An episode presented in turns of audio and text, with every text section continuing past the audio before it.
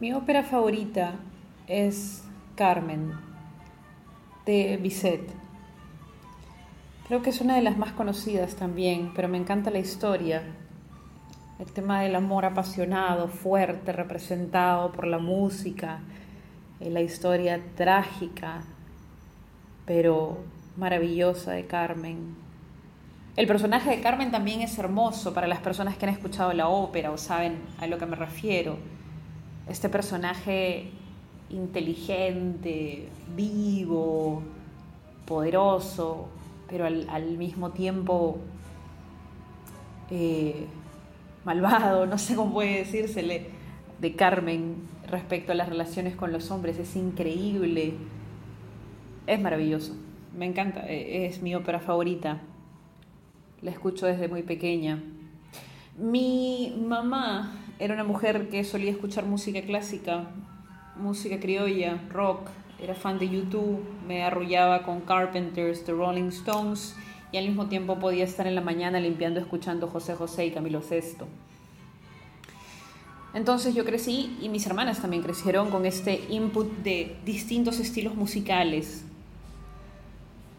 Y eso es algo que jugó un papel muy importante en mi enfermedad, en mi epilepsia resulta que buscando soluciones o buscando ayudas para cuando tuviera problemas como convulsiones o algo por el estilo, necesitaba algo que me trajera de vuelta a tierra. ¿Saben a qué me refiero? Tienes aura convulsiva, tienes una crisis y despiertas como si recién acabaras, acabaras de despertar en el día, no estás segura de dónde estás, hay un malestar general y algo te tiene que traer de regreso. En muchos casos, lo que recomiendan los doctores cuando tienes una convulsión es descansar, en algunos casos te dan un ansiolítico, algo para dormir. Algunas personas lo que hacen, algunas personas lo que hacen es descansar, alimentos, caminan, no lo sé. Tienen distintas cosas que utilizar para poder estar conectados nuevamente a la realidad. Entonces, yo y una persona más, una maravillosa persona más, diseñamos un playlist de canciones en Spotify que se llama, no recuerdo cómo se llamaba, creo que era como que para convulsiones o algo por el estilo, pero son canciones que yo podía reconocer incluso estando en aura convulsiva. Ahora, cuando estás en aura convulsiva es lo más parecido a, ese estado somnoliento en el que vas a caer en sueño profundo, pero no estás todavía dormido. Estás adormecido, no controlas muy bien tu cuerpo, no puedes pensar con claridad, ¿ok? Quizás no reconozcas a las personas alrededor tuyo. Y tener canciones o música que puedan ser reconocidas eh, es algo que a mi familia le llamaba la atención eh, yo no podía comunicarme correctamente antes ni después de las convulsiones. Pero, Javier, un día hace el intento colocando, no recuerdo qué movimiento fue, creo que es habanera de, Carmen, que creo que es el tercer movimiento, no, no recuerdo, no, no, no voy a pecar de conocimiento ahí falso. Eh, coloca este movimiento habanera y empiezo a mover la mano al ritmo de de habanera y empiezo a balbucear intentando cantar. Cosa que no se daba con las convulsiones anteriores, pues yo durante esas convulsiones pasaba prácticamente muerta, estaba babeando, no había una conexión con la realidad. Y el hecho de haber encontrado una canción que me permita estar de alguna manera conectada, pues nos hizo pensar, ah, podemos utilizar esto para que Juana esté conectada de alguna manera antes y después de las crisis convulsivas. Y entonces resulta que creamos un playlist eh, con canciones que me traían de regreso. No sé si está bien ese término, me traían de regreso, pero sí. Eh, ojo, no eran solamente música clásica ni ópera, había The Killers, em, no recuerdo cuál era de The Killers, pero The Killers, em, ¿por qué The Killers? Eh, fui a un concierto de The Killers durante una época en la que yo tenía depresión muy fuerte y ese concierto para mí fue maravilloso, fue una fiesta, terminé bailando con gente que no conocía, todos éramos amigos, era como una gran fiesta enorme y maravillosa con fondo de música de The Killers. Me encantó. Habían las canciones, en, este playlist estaban las canciones que mi mamá solía cantarme, o cantarnos a mis hermanas y a mí cuando éramos pequeñas. Ava, mi mamá solía cantarnos chiquitita, no sé, tantas canciones, eh, The Carpenters, The Beatles, mi mamá solía cantar Hey Jude en, la universidad. Eh, YouTube, a mi mamá le gustaba mucho YouTube, Bono. Habían distintas canciones que de alguna manera me, me jalaban a la realidad y me ayudaban de alguna manera a recuperarme. La recuperación después de las crisis convulsivas es una mierda, ¿eh? Eh, no sabes cómo pararte, no sabes cómo colocarte. Imagínate que has ido a entrenar o has ido al gimnasio 10 horas seguidas y te duele absolutamente todo y no puedes sentarte porque simplemente el hecho de sentarte hace que te duelan desde los tobillos hasta la espalda. Eso es tener una crisis convulsiva. Eh, las crisis convulsivas hacían que me doliera la mandíbula, que me doliera la cabeza, que me doliera todo. E-, era increíble, se me rompían las uñas. Así que no estaba bien en la realidad. Entonces la música ayudaba a que yo regresara.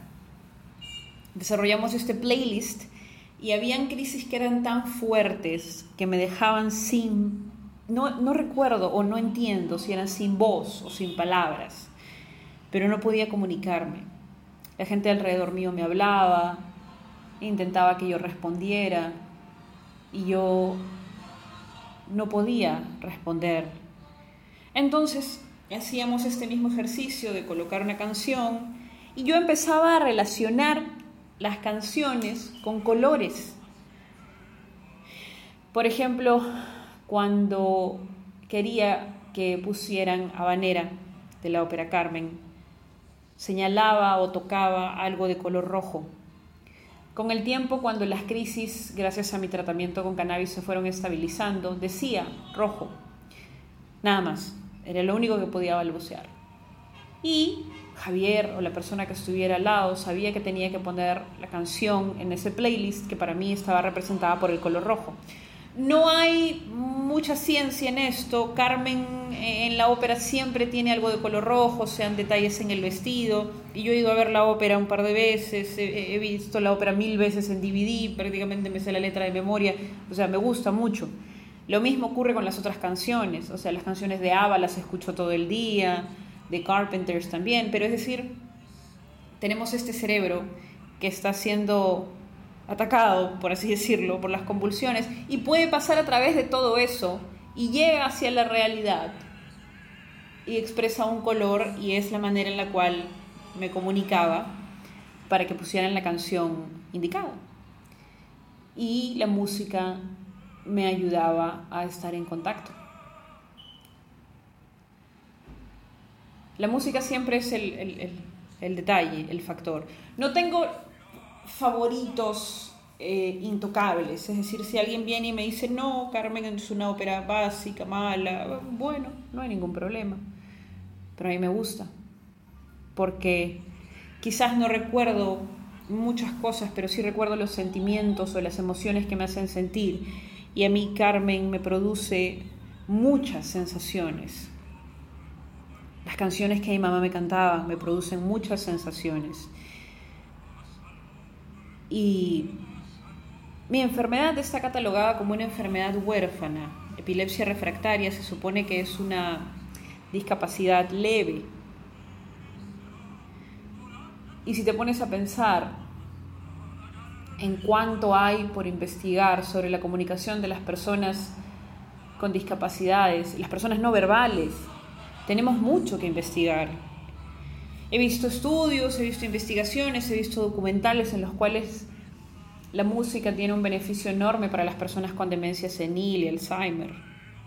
Imaginen todo el beneficio que nos estamos perdiendo de investigar. Sé que hay musicoterapia, no sé cuán popular sea en nuestro país, yo estoy en Perú, en Lima, eh, pero tengo la certeza de que la música es ese hilo, esa soga, no lo sé, ese arnés que nos puede traer a la realidad. Este, este episodio del podcast va a ser muy corto porque la música es simple y sin embargo tan compleja a la vez. La música es algo muy lejano para mí. No me considero una persona que pueda manejar ritmos, no puedo tocar instrumentos, a pesar de que me encantan.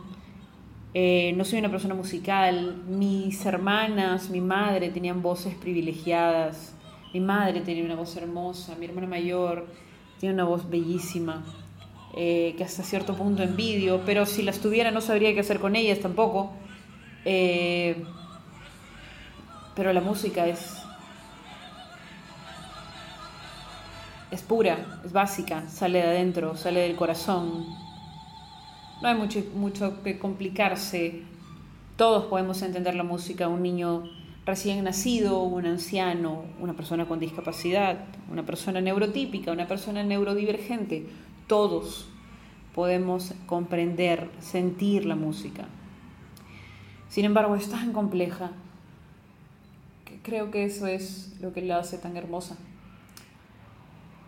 Bueno, ese es el episodio número 3 acerca de mi enfermedad y la música. Si no han escuchado Carmen de Bizet, pueden encontrarla. Mi interpretación favorita definitivamente es la de María Calas. Maravillosa. Y si tienen la oportunidad, véanla en vivo. Si tienen la oportunidad, escúchenla, eh, eh, es bella. Y creo que voy a reactivar ese playlist de convulsiones, pero esta vez con la finalidad de conectarlos un poco a mi enfermedad. Eh, me encanta tener tantos sonidos de fuera. Que tengan un excelente día. Eso ha sido el episodio 3. Un abrazo.